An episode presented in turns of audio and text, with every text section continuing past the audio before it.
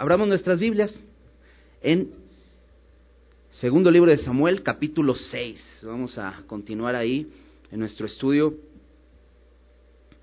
de este libro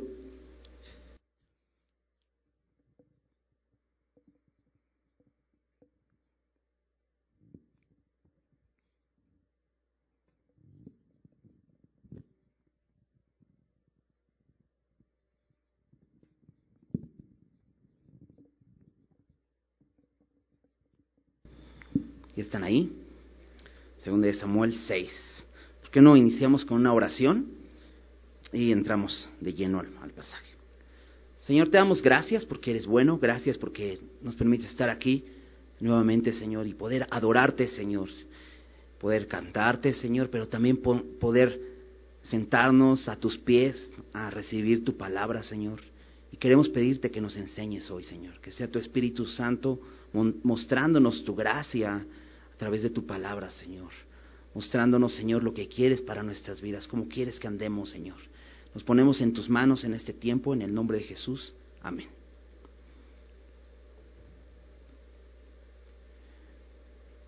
Bien, capítulo 6, segunda de Samuel. Dice así. David volvió a reunir a todos los escogidos de Israel, treinta mil. Y se levantó David y partió de Baala, de Judá, con todo el pueblo que tenía consigo, para hacer pasar de allí el arca de Dios, sobre el cual es invocado el nombre de Jehová de los ejércitos, que mora entre los querubines. Pusieron el arca de Dios sobre un carro nuevo, y la llevaron de la casa de Abinadab, que estaba en el collado, y Usa y Aio, hijos de Abinadab, guiaban el carro nuevo. Y cuando llevaban eh, de la casa de Abinadab, perdón, y cuando lo llevaban de la casa de Abinadab, que estaba en el collado con el arca de Dios, Ayo iba delante del arca. Y David y toda la casa de Israel danzaban delante de Jehová con toda clase de instrumentos de madera de haya, con arpas, salterios, panderos, flautas y címbalos. Cuando llegaron a la era de Nacón, Usa extendió su mano al arca de Dios y la sostuvo porque los bueyes tropezaban. Y el furor de Jehová se encendió contra Usa y lo hirió allí lo hirió allí Dios por aquella temeridad y cayó allí muerto junto al arca de Dios. Y se entristeció David por haber herido a Jehová, Jehová a Usa, y fue llamado aquel lugar Pérez Usa hasta hoy. Y temiendo David a Jehová, aquel día dijo, ¿cómo ha de venir a mí el arca de Jehová? De modo que David no quiso traer para sí el arca de Jehová a la ciudad de David, y la hizo llevar David a casa de Obededom, Geteo. Y estuvo en, el arca de Jehová en casa de Obededom, Geteo, tres meses, y bendijo Jehová a Obededom y a toda su casa. Es, es, es interesante cómo inicia este pasaje. Si recuerdas, la semana pasada vimos al pueblo de Israel peleando contra, nuevamente, otra guerra contra estos hombres filisteos, unos enemigos parece, eh, parece incansables, ¿no? Constantemente los conocimos desde eh, el libro de los jueces con Sansón, recuerdas que eran estos enemigos que, Sansón fue escogido por Dios desde el vientre de su madre y él iba a ser quien iba a empezar a hacerles guerra a estos hombres. Y los vimos, la semana pasada vimos cómo pelearon contra, contra Israel y simplemente David obedeciendo al Señor, consultando al Señor, eh, salió victorioso. El pueblo salió victorioso en esta batalla. Lo que Saúl no pudo, eh, David sí lo logró. Y después de, de, les decía la semana pasada, es muy interesante la cantidad de gente que se reúne a hacer rey a, David, más de 300 mil soldados para pelear contra los filisteos. Y era, era un número muy grande de todas las tribus, ¿no? Dispuestos para ir a pelear, ¿no? Pero David no estaba eh, confiando en los números, estaba confiando en Dios y Dios fue el que le dio la victoria.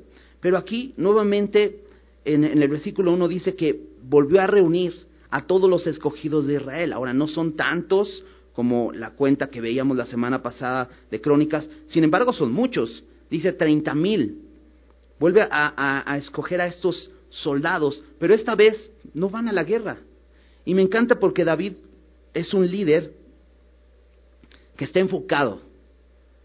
Él conoce a Dios, ha buscado al Señor y sabe que sus hombres, su, ejército, siendo el pueblo de Dios, siendo, siendo parte de este pueblo de Israel, que es el pueblo de Dios, ellos no solamente deberían, debían pelear la batalla, sino también tenían que ser adoradores.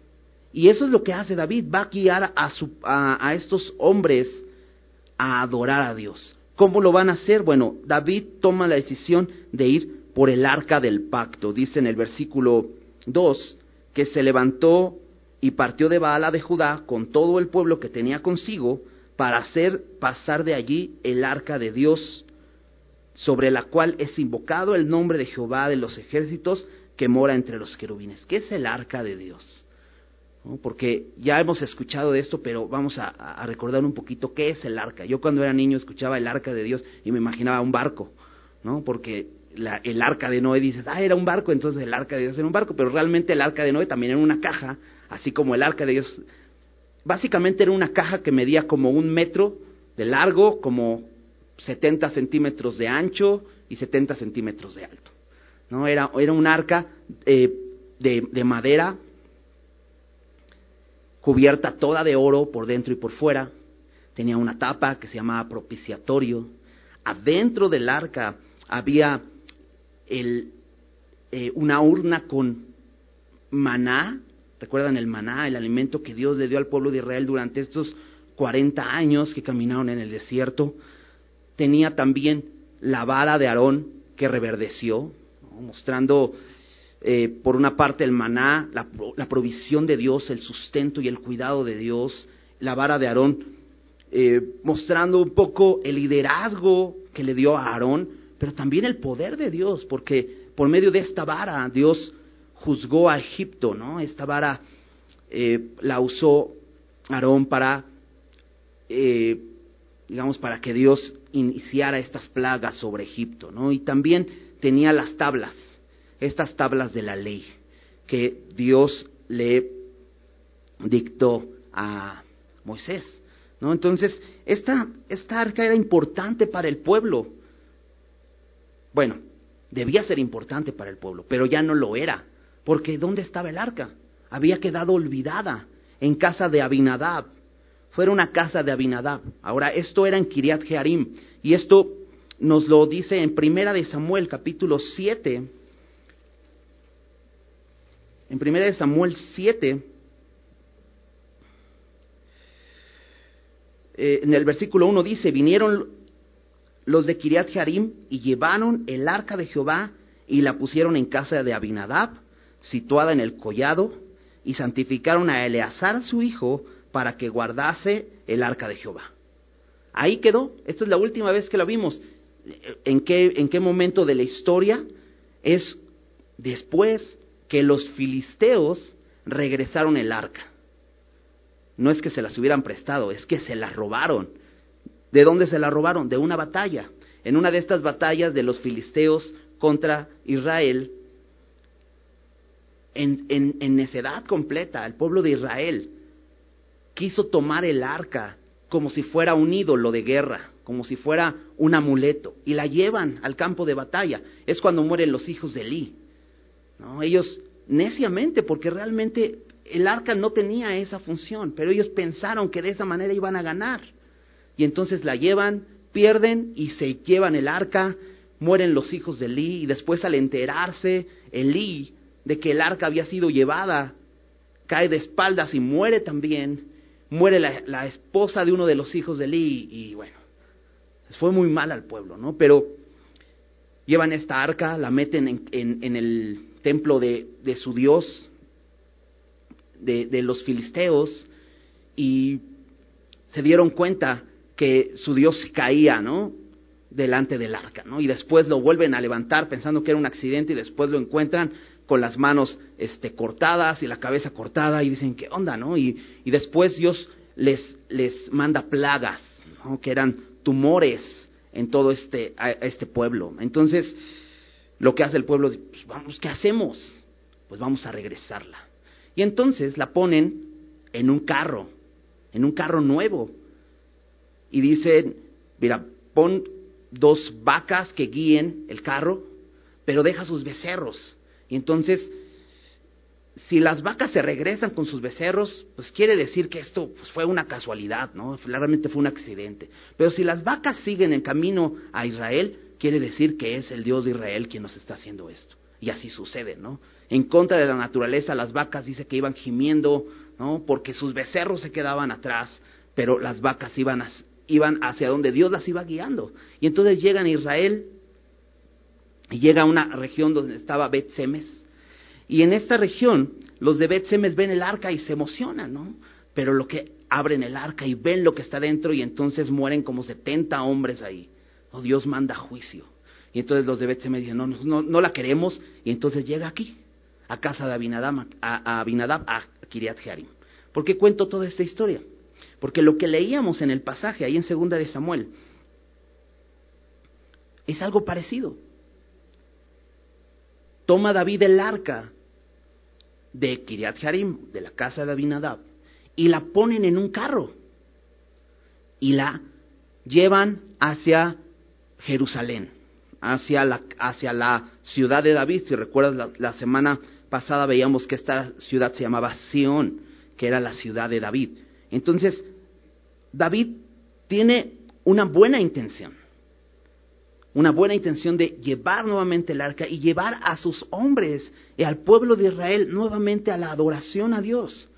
El arca era muy importante porque el arca les recordaba, te decía estas cosas, la fidelidad de Dios, la presencia de Dios entre el pueblo. El arca debía estar entre el pueblo, pero no estaba así. Entonces, David tiene esa buena intención, pero David comete un error, porque David lo que hace es que pone el arca en un carro nuevo. Y dices, oye, pero pues eso suena bien, porque pues es un carro nuevo, ¿no? O sea, nadie lo ha ocupado, no se ha ocupado para otra labor, es, es específicamente para llevar el arca.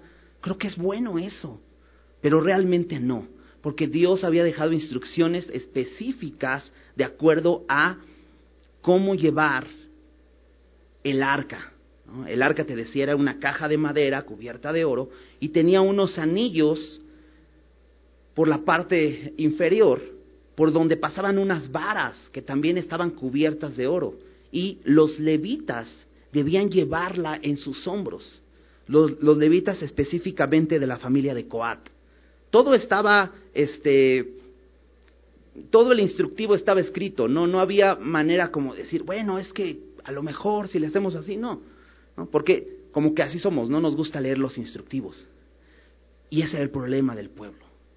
¿no? Si recuerdas, el pueblo viene de una etapa muy oscura, ¿no? El libro de los jueces, vimos esa etapa donde el pueblo se había alejado completamente de Dios, hacía lo que bien le parecía. Y hemos visto en este libro de Samuel que la mentalidad del pueblo sigue igual, realmente han sucedido pequeños avivamientos, pero después el pueblo vuelve a hacer lo malo. ¿no? Y, decimos, ¿cuánto, ¿cuánto se parece? ¿no? ¿Cuánto se parece muchas veces a nuestra historia? ¿no? De pronto empezamos a caminar bien con Dios, pero de pronto, ¿qué pasa? ¿Por qué nos alejamos de Él? Y, y es lo que sucedía una y otra vez. ¿no? Vimos a Samuel como este eh, último juez, pero después el pueblo dice, no, queremos un rey, con esta con este deseo de ser como, como el mundo entero, como, como ser como las otras naciones. Y entonces en esta mentalidad se han alejado completamente de Dios. Tanto que ni siquiera los levitas le recomiendan a David llevar el arca correctamente. Porque mira, acompáñame a Primera de Crónicas, capítulo 13, para conocer un poco más acerca de, de esta historia. Nos da más detalles. Primera de Crónicas 13. Dice en el versículo 1, entonces David tomó consejo con los capitanes de millares y de centenas y con todos los jefes, Y dijo David a toda la asamblea de Israel, si os parece bien, y si es la voluntad de Jehová nuestro Dios, enviaremos a todas partes por nuestros hermanos que han quedado de todas las tierras de Israel, y por los sacerdotes y levitas que están con ellos en sus ciudades y ejidos, para que se reúnan con nosotros, y traigamos el arca de nuestro Dios a nosotros, porque desde el tiempo de Saúl no hemos hecho caso de ella. Y dijo toda la asamblea que se hiciese así porque la cosa parecía bien a todo el pueblo. Entonces a, David se le ocurre esta idea, pero si te das cuenta, dice que reunieron a los sacerdotes y a los levitas.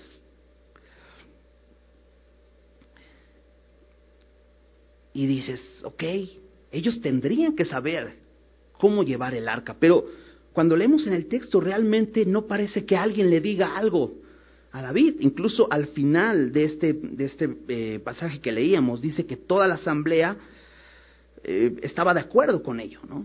Le parecía bueno lo que David decía. Ah, claro, es el arca, ¿no? Pero no, no tomaron el tiempo de revisar las instrucciones.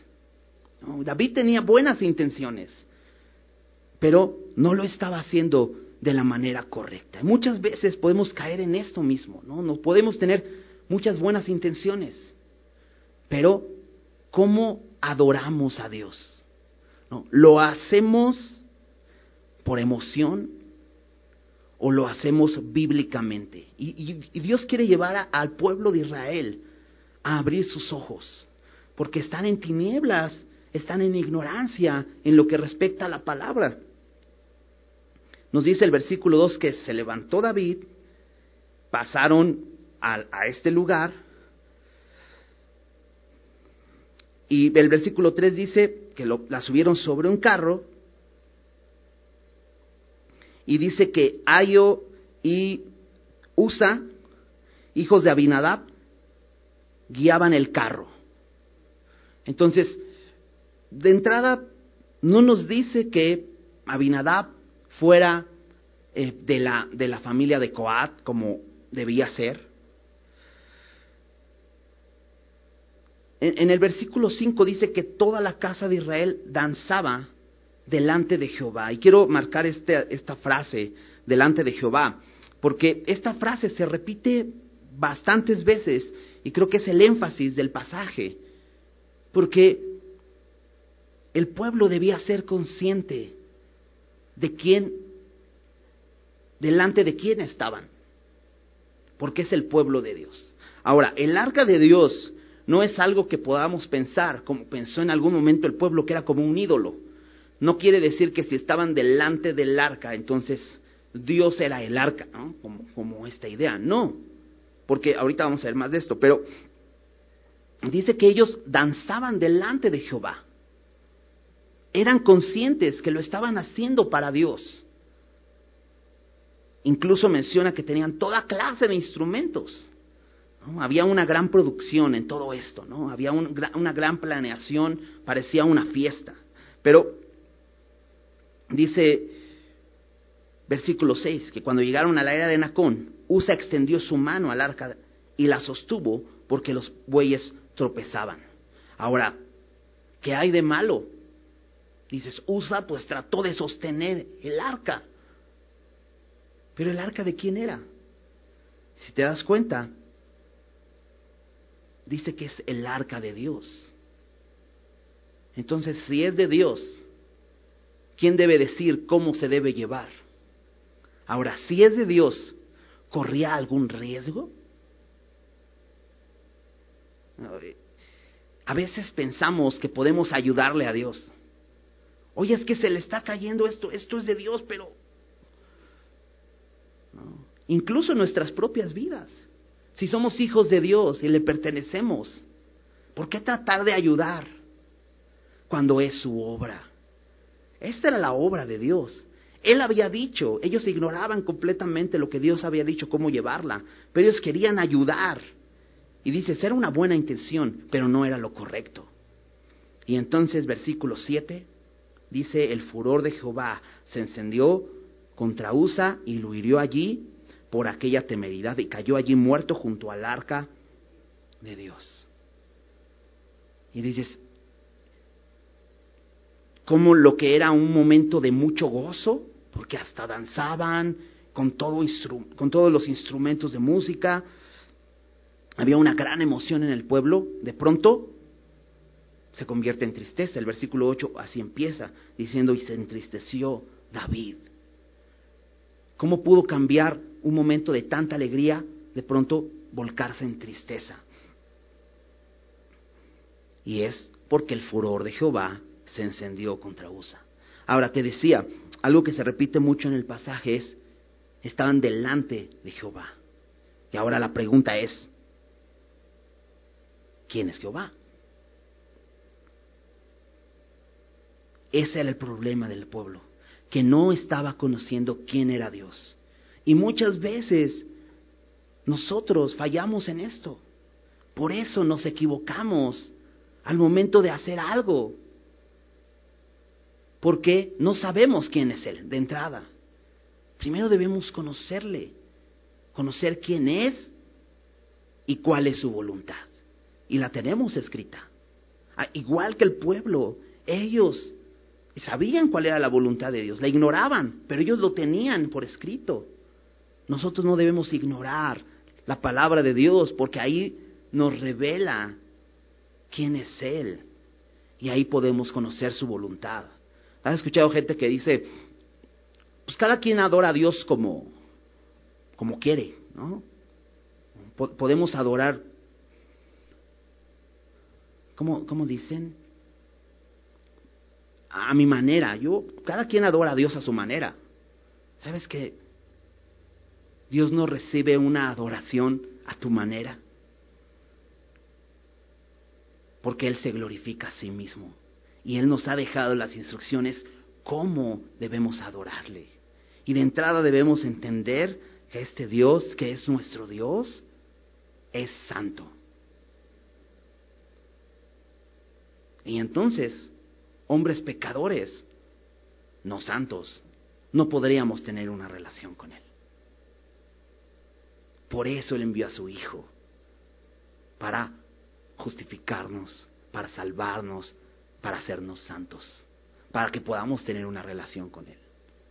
De entrada, lo primero que necesitamos para poder relacionarnos con Dios y tener comunión con Él es ser santos. ¿Y cómo se obtiene esto? Primero creyendo en Jesucristo, su Hijo. Y necesitamos caminar en santidad. Este es un Dios santo. Ahora, Dios les había dado instrucciones acerca de esta caja. No debía tocarse, por eso pusieron estas barras. Pero en este momento usa, toca el arca y entonces él muere. Y podríamos decir, bueno, esto fue una maldición por haber tocado el arca, le cayó la maldición, pero no. Realmente Dios está haciendo justicia, porque Dios es justo. Dios va a hacer lo que Él dijo, porque Él honra su palabra. ¿Te imaginas que Dios pues pasara por alto simplemente así lo que dijo? Pues sería injusto, y Dios es justo. De hecho, la razón de que Jesús murió por nosotros es porque Dios es justo. Nosotros merecemos la muerte, pero Jesús ya pagó. Dios no es injusto, Dios es justo y tuvo que enviar a su propio Hijo para salvarnos, para que Él sufriera nuestro castigo y Él nos dio su justicia. Porque Dios es justo, es otra cosa que sabemos de Él, que Él es santo, que Él es justo. Oye, pero la Biblia dice que Dios es amor. Sí, Dios es amor, pero Dios también es justo. Y no está peleada, eh, digamos, no, no, es, no son contrastes. De hecho, el amor no se goza de la, de la injusticia, mas se goza de la verdad. No está peleado el amor con la justicia. Dios es amor y Dios es justo. Y creo que así debemos de ver a Dios podemos acercarnos a Él con toda confianza, como te puedes acercar a acariciar un pequeño cordero, no te va a hacer daño, pero te tienes que acercar también con el temor como si te acercaras a un león. Y de hecho, de Jesús se dice, y dice su palabra, Él es el Cordero de Dios que quita el pecado del mundo, y Él es el león de Judá, Él es el, Cordero y el león. No debemos acercarnos a Dios con temor, con miedo. Podemos acercarnos con confianza. Pero nos debemos acercar con temor, con reverencia, porque Él es Dios. Y este pueblo había olvidado eso. Y por eso dice en el versículo 7 que lo hirió allí Dios por aquella temeridad. Esto es un atrevimiento o imprudencia. ¿Por qué? Porque no reconoció que era el arca de Dios y estaban viviendo en ignorancia. Versículo 8 dice que se entristeció David por haber herido Jehová a Usa y fue llamado a aquel lugar Pérez Usa hasta hoy. Esto es el quebrantamiento de Usa. David quería que quedara claro que, este, eh, lo que había pasado en este lugar. Ahora, dice que se entristeció. En, en, algunas otras eh, eh, versiones dice que se enojó. Parece que David no solamente es una tristeza, sino que se enoja con Dios. Y no, sé si a veces o has estado en alguna situación donde pasa algo y, hay cierta molestia. ¿Por qué Dios hizo esto? ¿no? he escuchado gente así que dice, no, la verdad está, me enojé con Dios. ¿Por qué? ¿Por qué permitió esto? Y es una reacción, podríamos decir, natural. De pronto no lo entiendes. David no lo entendía. De hecho, eh, Proverbios 19, 17, déjame ver la cita.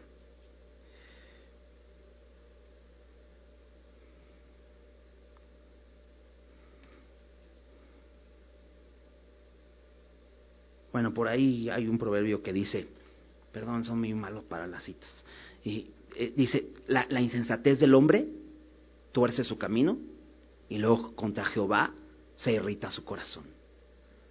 Lo, que, lo, que, lo que dice este 19.3, proverbio 19.3.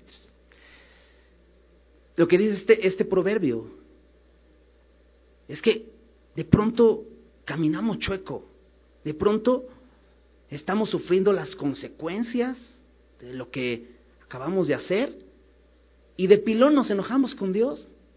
¿No? ¿Te imaginas Dios diciendo, oye, pues tú, te metiste en esos problemas y ahora te enojas conmigo? Y muchas veces hacemos esto. Y es lo que está sucediendo con David. Podemos ver que David aún necesitaba seguir conociendo a Dios. Porque todavía que él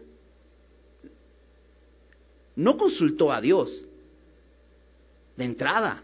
Porque si te diste cuenta cuando leíamos en Crónicas, dice que convocó al pueblo para preguntarles, pues, ¿por qué no traemos a la gente y entonces llevamos el arca? No consultó a Dios, lo vimos en el capítulo anterior consultando a Dios.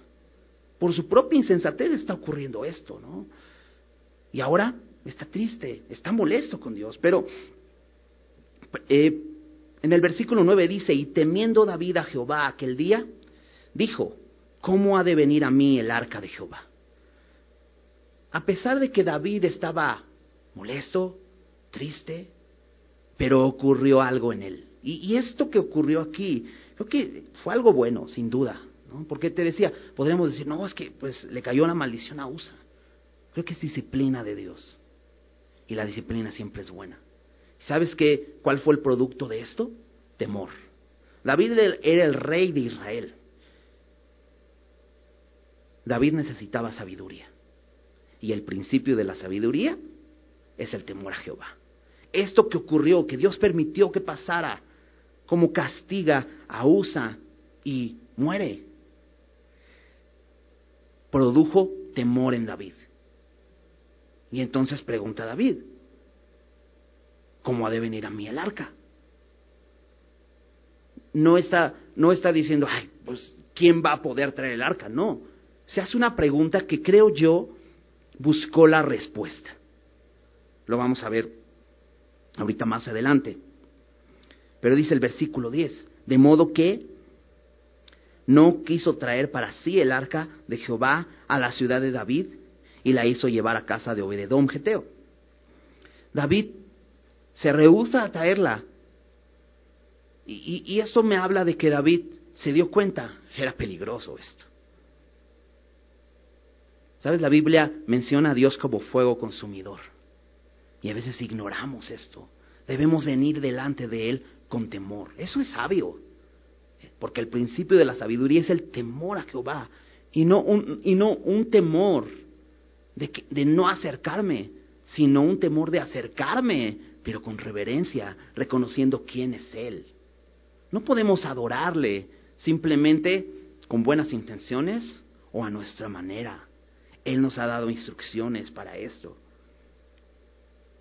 Ahora, Obededom era un levita. Entonces parece que David está entendiendo.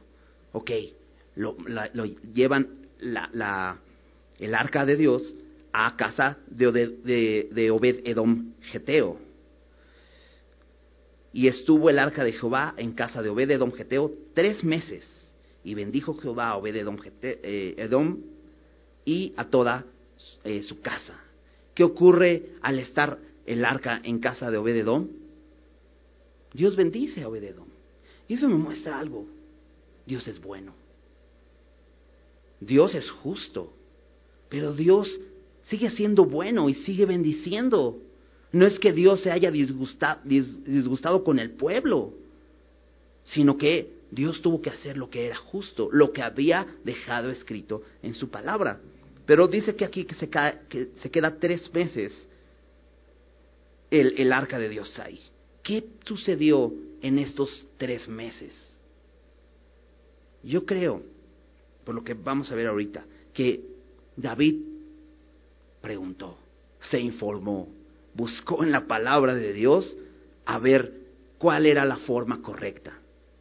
De hecho, el versículo 12 dice, fue dado aviso a David diciendo, Jehová ha bendecido la casa de Obededom y todo lo que tiene a causa del arca de Dios. Entonces David fue y llevó con alegría el arca de Dios de casa de Obededom a la ciudad de David. Ahora acompáñame nuevamente a Crónicas, Primera de Crónicas, capítulo 15. Y en el versículo 2 dice, entonces dijo David, el arca de Dios no debe ser llevada sino por los levitas, porque a ellos eligió Jehová para que lleven el arca de Jehová y le sirvan perpetuamente. Y luego vamos a brincarnos, hay una lista de nombres que hay, que es todos estos que iban a, llevar o a participar en, el, en, este, en este ritual. Y en el versículo 12 les dice a estos levitas, vosotros que sois principales padres de las familias de los levitas, santificaos vosotros y vuestros hermanos, y pasad el arca de Jehová, de, eh, Jehová Dios de Israel, al lugar que le he preparado. Y fíjate, pues por no haberlo hecho así, vosotros la primera vez, Jehová nuestro Dios nos quebrantó por cuanto no le buscamos según su ordenanza. Me encanta porque David está confesando, fallamos. No lo hicimos conforme en lo que él dijo y por eso sucedió.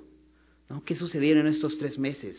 David reflexionó acerca de cómo había hecho las cosas. David buscó el consejo de la palabra y ahora les dice, deben ser los levitas quien lleve el arca. Versículo 14, así los sacerdotes y los levitas se santificaron para traer el arca de Jehová, Dios de Israel. Y los hijos de los levitas trajeron el arca de Dios puesta sobre sus hombros en las barras. Ahora sí, como lo había mandado Moisés, conforme a la palabra de Jehová. Así es como Dios quiere que le adoremos. Hay, hay, una, hay un tipo de adoración que es emocional y hay otro tipo de adoración que es bíblica. Y sabes, yo no creo que estos dos tipos de adoración estén peleados o sean contrastes o que esté mal la adoración emocional, porque Dios nos creó con emociones. Sin embargo, la adoración bíblica está por encima de la adoración emocional. Ahora, aquí lo vemos en esta historia, realmente lo vemos de una manera muy, muy gráfica, porque vemos emociones, ¿no? Emociones como la alegría, ¿no? Que, se hace ver de, de, de, cierta manera cuando estás alegre, se te nota, ¿no? Con una sonrisa, con el cubrebocas quizá no tanto, ¿no? Pero sí, se ven los ojos, ¿no? Como los cierras un poquito, ¿no? Y se ve que estás alegre, ¿no? Se nota cuando, cuando te llegó una buena noticia, ¿no? Eh, decía, decía un comentarista que es como cuando vas a ver un partido de fútbol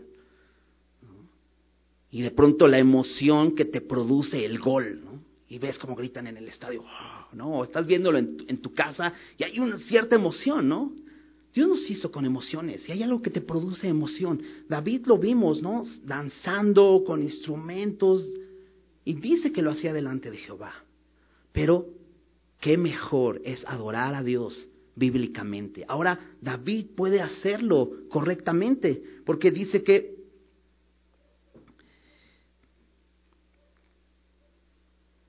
versículo, versículo 13. Y cuando los que llevaban el arca de Dios habían andado seis pasos, él sacrificó un buey y un carnero engordado.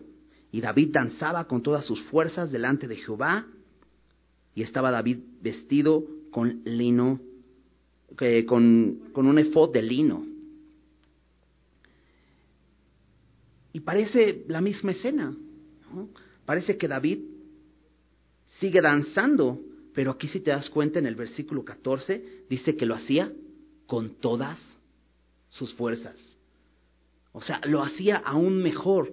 Ya no lo hacía con un temor, porque ya sabía que lo estaba haciendo correctamente, como Dios lo había dicho. Pero el versículo 13 nos dice un dato interesante. Dice que cuando los que llevaban el arca de Dios habían andado seis pasos, Él sacrificó un buey y un carnero engordado. David había entendido que él debía rendir sacrificio a Dios. ¿Por qué? Porque es un hombre pecador. Y había entendido que Dios es santo. Ahora, Jesucristo, el Cordero de Dios, ya ha sido sacrificado por nosotros. Hoy nosotros no debemos ofrecer sacrificios de este tipo. Sin embargo, en Romanos 12.1 nos dice que nosotros nos debemos ofrecer como sacrificio.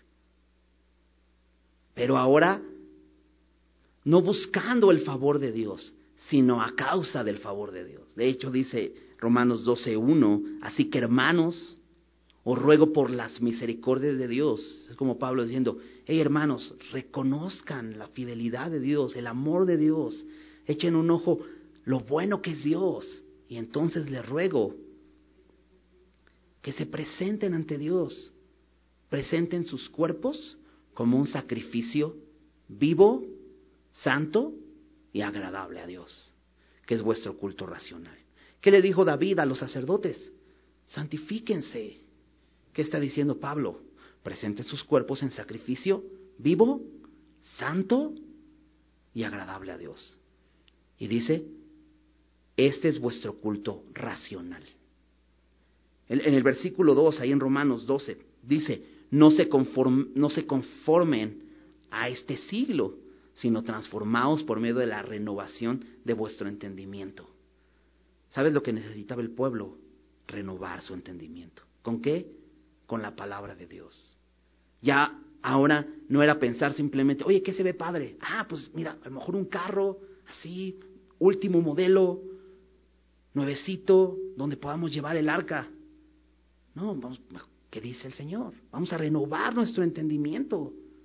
Y eso es lo que Dios nos invita a nosotros, que cada día, que no nos conformemos, porque como te decía, los filisteos ya habían traído el arca de esta manera, en un carro nuevo.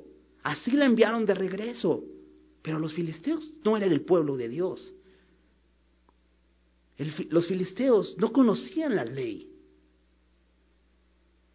Y sucede que el arca llegó sana y salva. Y Dios parece no, no hacer nada contra los filisteos por haber hecho eso. Pero nosotros que tenemos la voluntad de Dios escrita, Dios sí nos va a pedir cuentas de ello.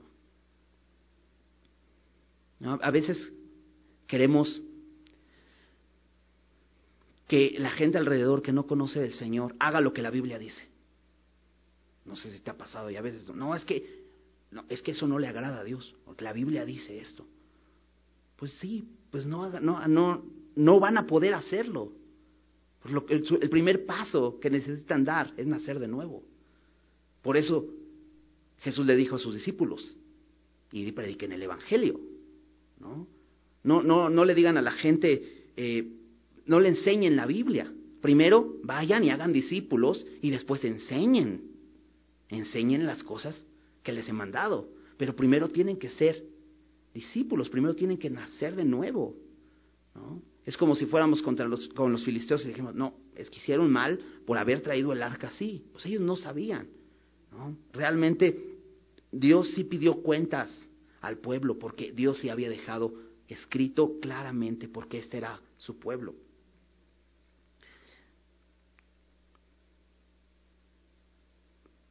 Eh, David reconoce que tiene que presentar sacrificio y nosotros debemos reconocer que debemos presentarnos a Dios porque Él ha sido bueno como un sacrificio vivo, santo y agradable a Él. Y entonces David puede, puede danzar, dice aquí, con todas sus fuerzas. Y hay una gran emoción aquí, porque David ama a Dios, ¿no? ¿Recuerdas el, versículo la semana pasada? Eh, leíamos un versículo en el Salmo 18.1 que, que David le expresaba a Dios, le decía, te amo Dios. Y lo expresaba de esta manera, yo quiero llevar el arca. Y de hecho tiene más planes, David, que la siguiente semana vamos a ver acerca de esto. Y creo que son buenos planes pero lo tiene que hacer a la manera de Dios, no a su manera. David danza con todas sus fuerzas y dice que estaba vestido con un efod de lino. Este efod era un como un chaleco que usaban los sacerdotes encima de su ropa. De hecho, en Crónicas nos dice que estaban todos los sacerdotes, los, los levitas, eh, David mismo estaba vestido de lino fino y encima traía este efod de lino. ¿Esto qué hacía? Que David estaba vestido con una ropa común. No estaba con las vestiduras reales. Y esto habla de humildad. David se humilla de esta manera porque reconoce que él está al mismo nivel del pueblo. De hecho, vamos a ver más adelante que él reconoce que es el pueblo de Dios, que él lo puso por príncipe del pueblo de Dios. Pero, ¿quién es el rey? Jehová es el rey. Él es el que manda. Y él se viste con una vestidura común, con un efod de lino, pero también implica algo esto. Así como David les había dicho a los sacerdotes, santifíquense, David mismo se estaba santificando. Vistiendo esta ropa estaba mostrando que él mismo se había santificado. Ahora, ¿cómo nos santificamos? Jesús en, su oración al Padre eh, en, Juan 17, 17. E, él está orando a, Dios y les dice, santifícalos, está hablando acerca de sus discípulos. Y le dice, y pide esto, santifícalos en tu verdad. Tu palabra es verdad. ¿En qué somos santificados? en la palabra de Dios. Sin duda David se había santificado porque había venido a la palabra de Dios a buscar dirección. Versículo 15, segundo de Samuel 15. Así David y toda la casa de Israel conducían el arca de Jehová con júbilo y sonido de trompeta. cuando el arca de Jehová llegó a la ciudad de David, aconteció que Mical, hija de Saúl, ¿recuerdas a Mical? Miró desde una ventana y vio al rey David que saltaba y danzaba delante de Jehová y le menospreció en su corazón. ¿Recuerdas quién era Mical? Era la primera esposa de David, aquella que se ganó matando a 100 filisteos y, mató 200, ¿no? porque era la cuota del rey, ¿no? era la dote que tenía que dar para poder ser, para poder emparentarse con el, con el rey. Y después tiene que huir, es perseguido David, tiene que huir, y Mical es dada a otro hombre, y después cuando regresa David, exige que regrese Mical, su esposa. Pero mírala, ¿no? Menospreciando a David en su corazón. La razón, porque le vio saltando y danzando delante de Jehová. Solamente nos da un dato, ahorita va a hablar más de esto, porque eh, vamos, a, vamos a, ver una escena de un pleito en, en, en un matrimonio, pero lo vamos a ver ahorita. Dice, metieron pues el arca de Jehová y la pusieron en su lugar en medio de una tienda que David le había levantado. Y sacrificó holocaustos y ofrendas delante de Jehová. Y cuando David había acabado de ofrecer los holocaustos y ofrendas de paz, bendijo al pueblo en el nombre de Jehová de los ejércitos, y repartió a todo el pueblo y a toda la multitud de Israel, así a hombres como a mujeres, a cada uno un pan y un pedazo de carne y una torta de pasas. Y se fue todo el pueblo a, cada uno a su casa. Me encanta David, porque en el versículo 12 le fue dado aviso a David de que había sido bendecida la casa de Obededom, porque estaba ahí el arca de Dios. Y entonces David manda por el arca de Dios y la trae ah, con él, ¿no? Y parecía como, como, que, ay, o sea, David como que le dio envidia porque se enteró que estaba siendo bendecido Obededom y dijo, no, yo quiero, yo quiero ser bendecido, entonces la voy a traer a mi casa, porque lo, la llevaron a la ciudad de David. Pero David como líder de Israel, como el rey, quería la bendición para el pueblo. Y me encanta porque David en, en este momento dice que ofreció sacrificios, holocaustos, dice, y ofrendas de paz. Los holocaustos le decían a Dios, quiero rendirme por completo. El holocausto era un sacrificio donde se quemaba completamente todo. Nada se podía comer después de, de poner esa carne en, en, en, el, en el sacrificio, ¿no? sino todo se quemaba. Eso era un sacrificio. Y era como decirle a Dios, quiero ofrecerme por completo. Y es lo que le estaba diciendo Dios, eh, David a Dios y, representaba a todo el pueblo en este holocausto. Pero también menciona las ofrendas de paz. Y estas ofrendas hacían partícipe al pueblo. Por eso, después de, de, que en el versículo 18 dice que bendijo al pueblo, en el versículo 19 dice que repartió a todo el pueblo y a toda la multitud de Israel, así a, así a hombres como a mujeres, a cada uno un pan y un pedazo de carne y una torta de pasas, y fue todo el pueblo cada uno a su casa. Y es que estas ofrendas de paz representaban comunión, comunión con Dios. Después de sacrificar este, este carnero o este cordero, se repartía a la gente para que la gente pudiera comer y alegrarse. ¿no? Eh, decía un comentarista que era como una parrillada gigantesca, ¿no? Toda la gente participando de esta, esta, este pedazo de carne y, esta eh, eh, torta de pasas y el pan, ¿no? esos panes que, que hacían en los sacrificios sin levadura, que eran como una tortilla. ¿no? Entonces, estaban disfrutando el pueblo. ¿Por qué? Porque ¿qué implicaba que el arca de Dios estuviera entre ellos? Que la presencia de Dios estaba entre ellos. Era importante que el pueblo recordara que Dios estaba entre ellos. De hecho, dice en el versículo 17 que sacrificó David holocaustos y ofrendas delante de Jehová. David estaba consciente de la presencia de Dios. Qué importante es esto, que nosotros seamos conscientes de la presencia de Dios en nuestra vida. Y después de esto dice que David bendijo al pueblo. Y te decía, es interesante porque la, casa de Obededom había sido bendecida por Dios. Pero aquí David está bendiciendo al pueblo. ¿Y eso qué quiere decir? Que Dios se ha convertido, que, perdón, que David se ha convertido en este instrumento de bendición para otros. Y es lo que Dios quiere en nuestras vidas. Dios nos ha bendecido, dice Efesios 3.1, con toda bendición espiritual. Dios nos ha bendecido con toda bendición espiritual. Y ahora nosotros podemos ser de bendición para otros y bendecir a otros. Eso es lo que hace David. Bendice a otros, pero lo hace en el nombre de Jehová de los ejércitos. Porque dices, ¿qué podría dar David? Pues nada. Pero el valor de su bendición estaba de parte de quién era esta bendición, en el nombre de quién la estaba haciendo. Y, recuerdo eh, esta frase, David la ocupa cuando pelea con el gigante Goliat. ¿Recuerdas? Y le dice, tú vienes a mí con espada, lanza, con jabalina, pero yo vengo a ti en el nombre de Jehová de los ejércitos.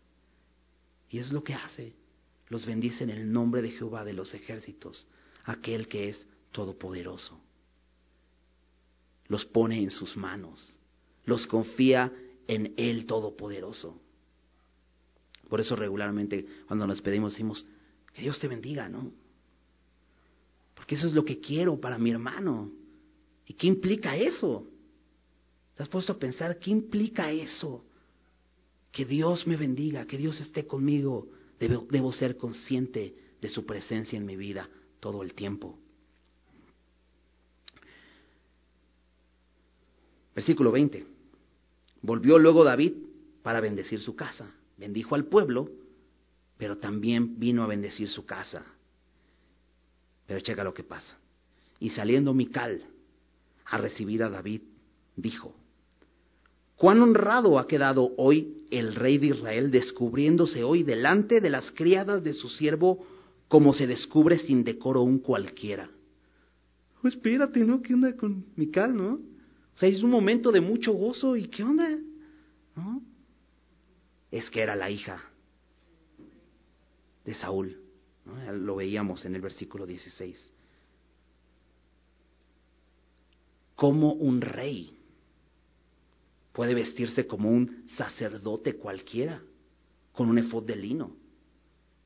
¿Cómo, ¿Cómo puedes estar entre el pueblo como una persona común cuando nosotros somos de la realeza?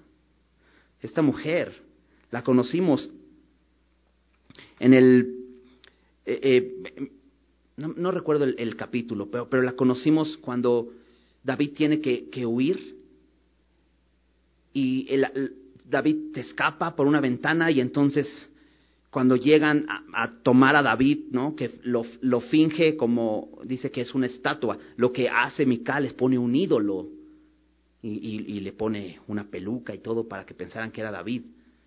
¿no? Y la conocimos como una mujer mentirosa, Después le dijo a Saúl, no, no es que me amenazó con que matarme, por eso lo dejé ir. Era una mujer mentirosa, era una mujer idólatra, y aquí la vemos como una mujer orgullosa. Esta mujer no conocía a Dios, y por eso menosprecia a David. ¿Por qué? Porque ella no conocía a Dios. ¿Sabes? Siempre habrá quien menosprecia nuestra adoración.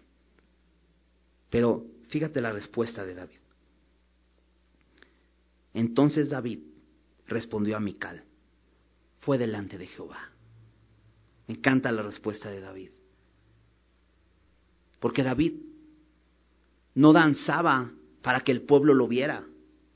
Porque si de eso se trataba, pues me dejo mis vestiduras reales para que todos me vean, para llamar la atención fue delante de Jehová, ¿no? Y, bueno, dicho sea de paso, ¿no? En, ese sentido, eh, muchos hablan de, es que David danzaba, ¿por qué acá no danzan? ¿Sabes? David lo hacía delante de Jehová. Y creo que muchas veces, mucha gente lo que quiere es llamar la atención hacia sí misma.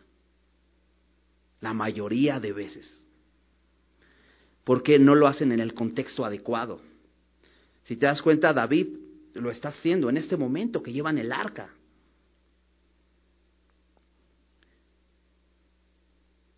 Pero ¿qué pasaría si David de pronto entrara al tabernáculo y se pusiera a danzar en el tabernáculo?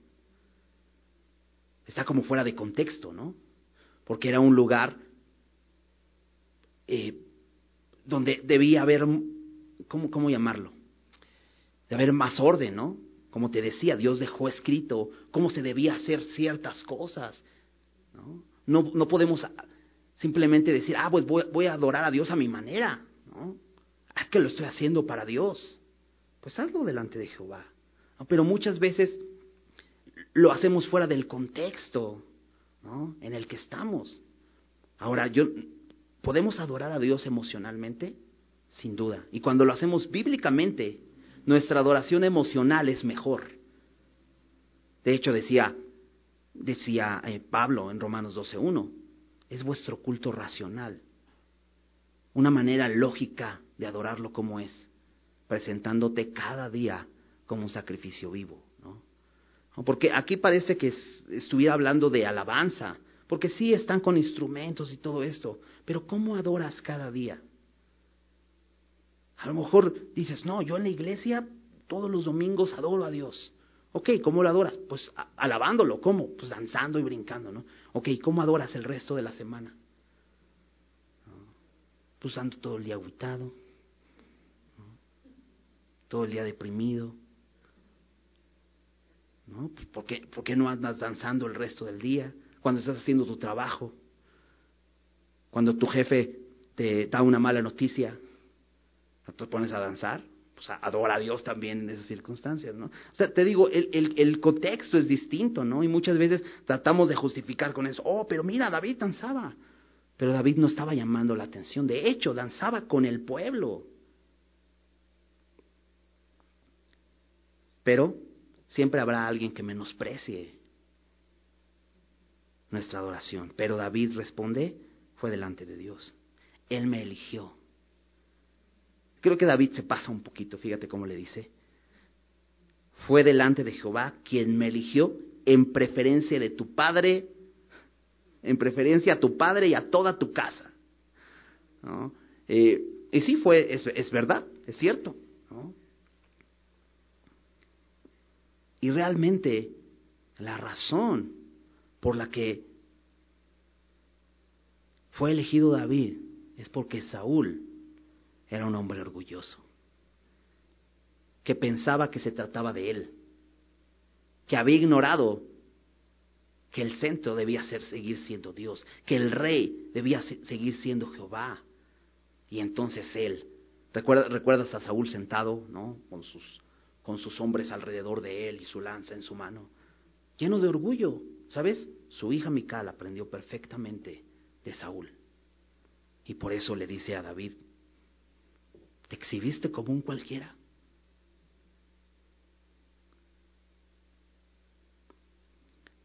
Dice, David me eligió en preferencia a tu padre y a toda tu casa para constituirme por príncipe sobre el pueblo de Jehová, sobre Israel. Dice, yo soy príncipe, pero dice, pero el pueblo es Jehová, no es mi pueblo. Dice, por tanto, danzaré delante de Jehová. ¿Sabes? David lo hacía como una respuesta a la gracia de Dios. Porque, ¿sabes? Era gracia que Dios lo hubiera elegido. Y, ¿sabes? Dios nos ha elegido. Dice la Biblia que nos escogió desde antes de la fundación del mundo para que seamos para alabanza de su gloria. Podemos estar delante de Él y adorarle como una respuesta. ¿Por qué me eligió? Cantábamos hace un rato, ¿quién soy yo? ¿Por qué me amaste? ¿Qué viste en mí? David reconocía esto. ¿Y sabes? Decía, Por tanto, por toda esa misericordia que ha tenido, como decía Pablo, por todas esas misericordias, entonces me presento como un sacrificio vivo, santo y agradable a Él. Por tanto, danzaré delante de Él, lo hago para Él. Dice, y aún, haré, y aún me haré más vil que esta vez. Si te parece que es vil adorar a Dios, pues me haré más vil, porque no dejaré de adorarlo. Dice, y seré bajo a tus ojos, pero seré honrado delante de las criadas de quien has hablado. Y Mical, hija de Saúl, nunca tuvo hijos hasta el día de su muerte. Algunos piensan que fue un castigo de Dios por, por tener esa actitud. Algunos otros dicen que realmente David, aunque era una de sus esposas, recuerdas que tenía muchas esposas, pero realmente no, nunca, nunca tuvo relaciones con ella, ¿no? Más, por eso es que no tuvo hijos. Pero Acompáñame a Primera de Pedro. Primera de Pedro capítulo 1.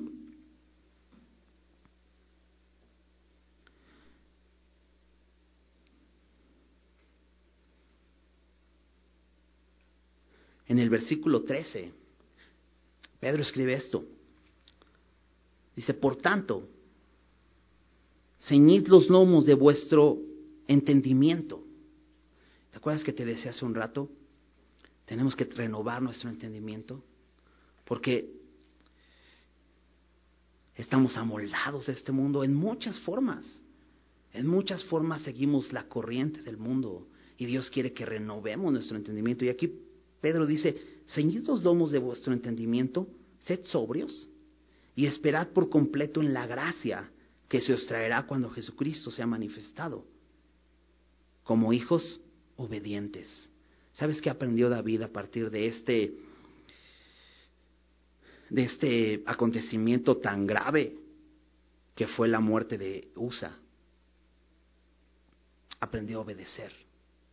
Aprendió no a hacer las cosas a su manera, sino buscar hacerlas como Dios dijo. Y aquí dice Pedro, como hijos obedientes, no os conforméis a los deseos que antes teníais estando en vuestra ignorancia. Puedes tener buenas intenciones, pero ¿cuántas de estas intenciones son básicamente deseos por ignorancia? Y dice Pablo, no te conformes a los deseos que antes tenías, estando en tu ignorancia, sino como, sino como aquel que os llamó es santo, sed también vosotros santos en toda vuestra manera de vivir.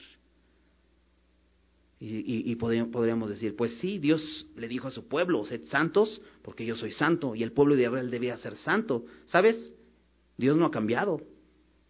Dice su palabra que en él no hay mudanza ni sombra de variación, él sigue siendo santo, hoy día. Y sabes, Pedro dice esto, porque escrito está, sed santos, porque yo soy santo. ¿Quién es nuestro Dios? delante de quién estamos. ¿Lo conocemos? Lo podemos conocer en su palabra, conozcámoslo, porque vamos, se nos va a revelar su santidad. Sed santos porque yo soy santo. Así dice el versículo 17. Y si invocáis por Padre, ahora no solamente para nosotros Dios es el Rey, es el Señor, no solo es el Señor, no solo es Jehová de los ejércitos. Es nuestro Padre, ¿sí o no?